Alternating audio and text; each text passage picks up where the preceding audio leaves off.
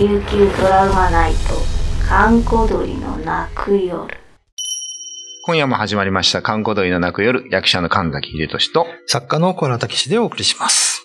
小原さん、いよいよ明日がはい。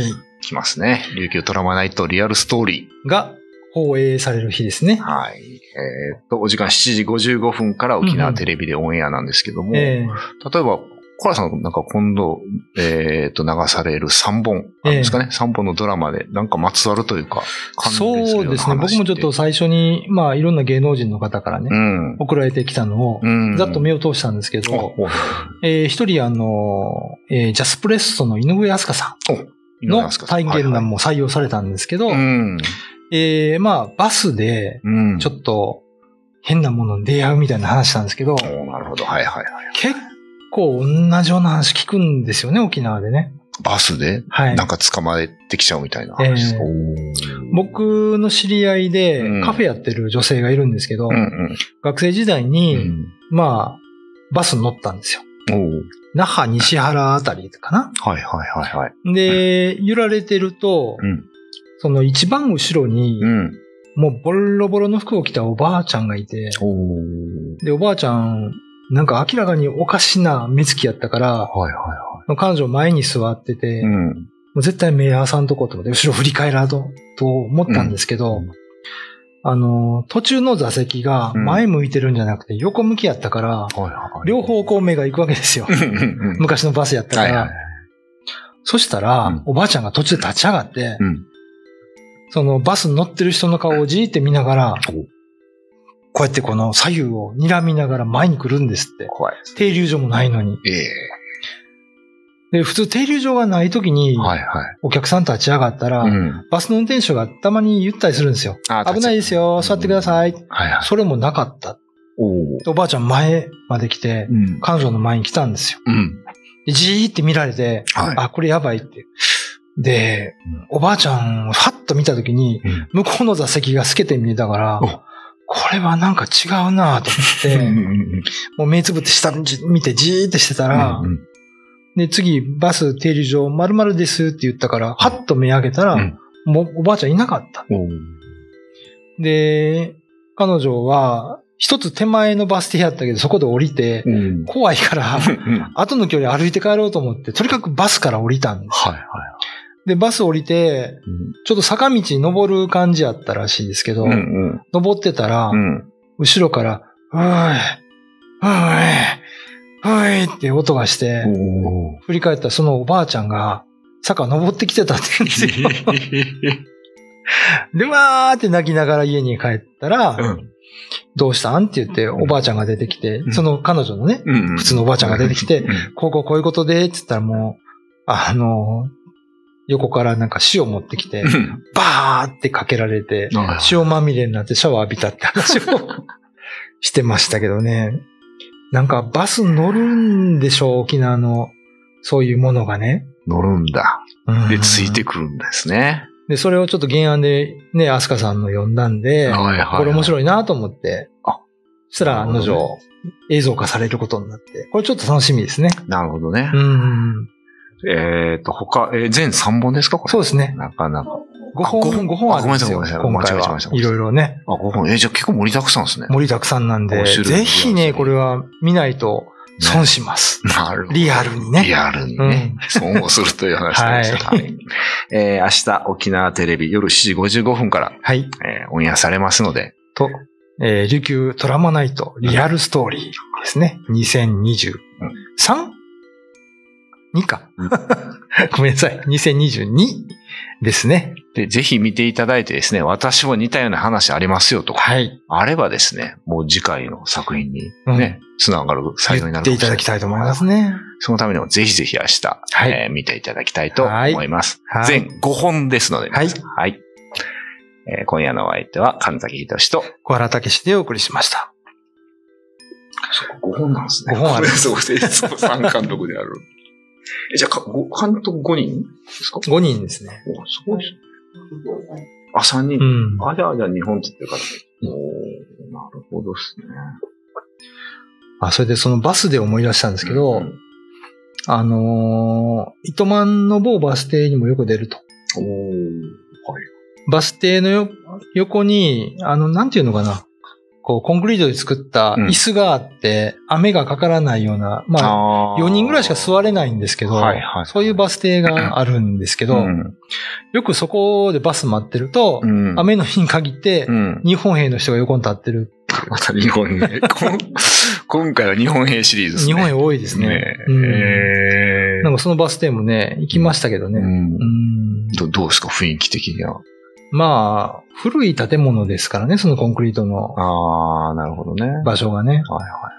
まあ出てもおかしくない ですし。まあ、糸満って結構そういう場所をね、やっぱり語り継がれてる場所とかありますから、はいはうん。まあ、糸満市が悪いわけじゃないですよ。ただまあ。あのーまあ、公然と語られてるのが、うん糸満のある小学校の校庭で、夜2時になったら日本兵が整列するとか、言ってましたね。うんはいはいはまあ、都市伝説のレベルではもう皆さい。うんん、よくね、噂話程度にこんな話しますね。やっぱり南部に多いですか？日本兵は。北部の方であんまり聞かない。北部にもいますよ。あ、いますうか北部でも戦闘はありましたから、ああ、なるほどうね。んじゃあまあ日本兵はどこにでも出てくるという。そう。だから、まあ、この回でもね、いくつか話しましたけど、うん戦後の那覇と浦添あたり、ハエバルあたりはもう、骨と戦車と爆弾しかなかったみたいうな。ん、言ってましたね。で、夜中に石投げたら日本兵が人玉か敗戦車に当たるみたいなね。そんな話もありましたしね。ここら辺経験されてる方っておいくつぐらいですかね？もう80とかですね。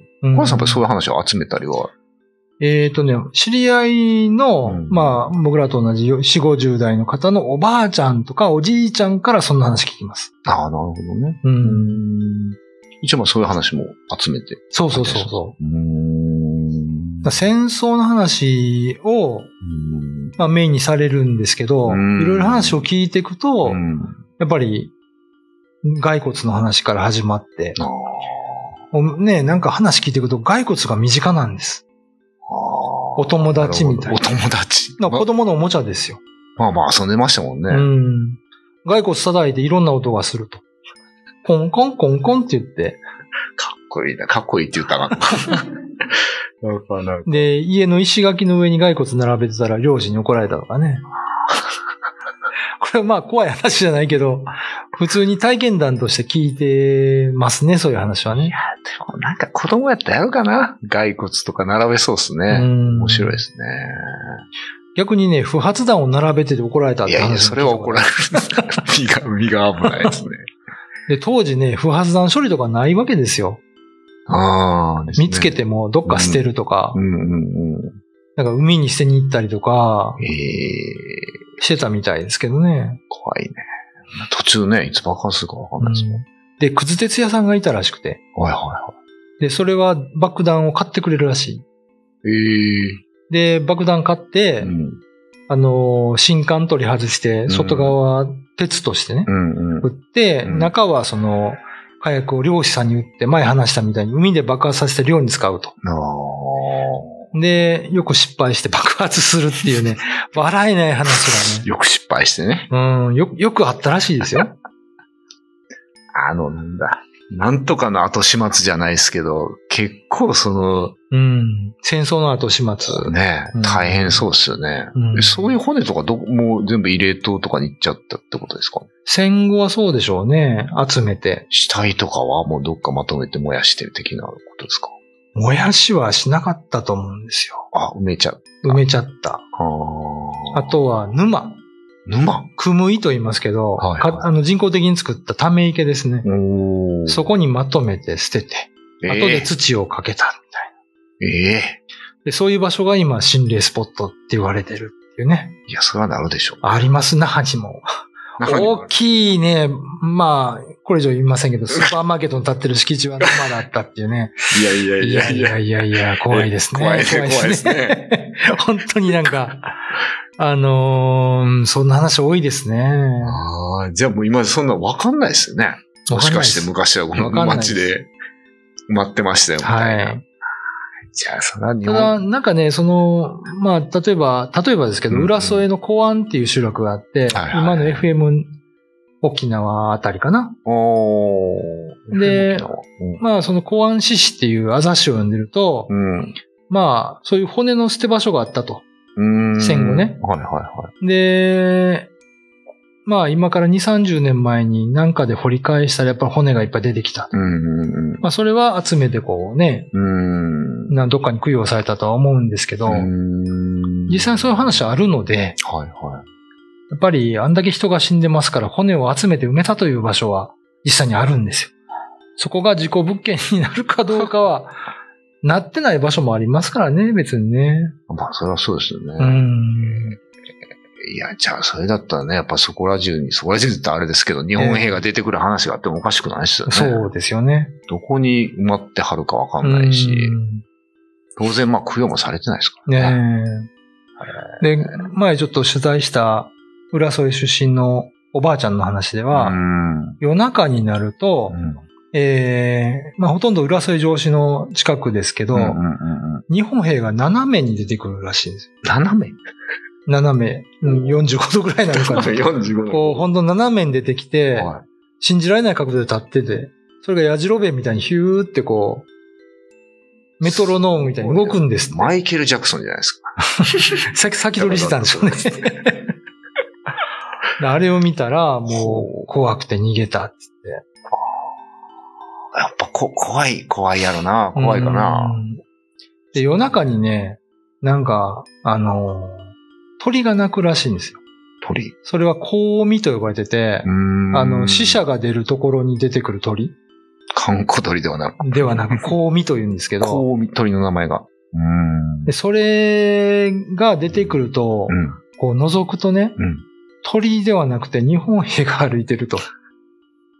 で、みんな香味香味って言うんだけど、あれは日本兵やっさ、って。ええそんな話も聞いたことありますしね。この日本兵の話ってやっぱ今でもある話？ん？今でもあるんですかね？現代でもなかなかよく聞く話。香味はもうほとんど聞かないんですけどね。うん日本兵は。日本兵は聞きますね、やっぱりね。未だにね。うんあるんですよね。まあ、あの、そこら辺が戦争でしたからね。戦場でね。なるほどね。うん。まあ、なんだろう。供養、供養もなかなかできないですけど、うん。まあまあ、そうですね。供養しても、まあ、供養しきれないのもあるんでしょうけどね。うん。まあ、こういうご時世ですけど、やっぱり戦争はね、良ええくないっていうのを、やっぱりもう一度、みんなね、そうですね。ね、うん。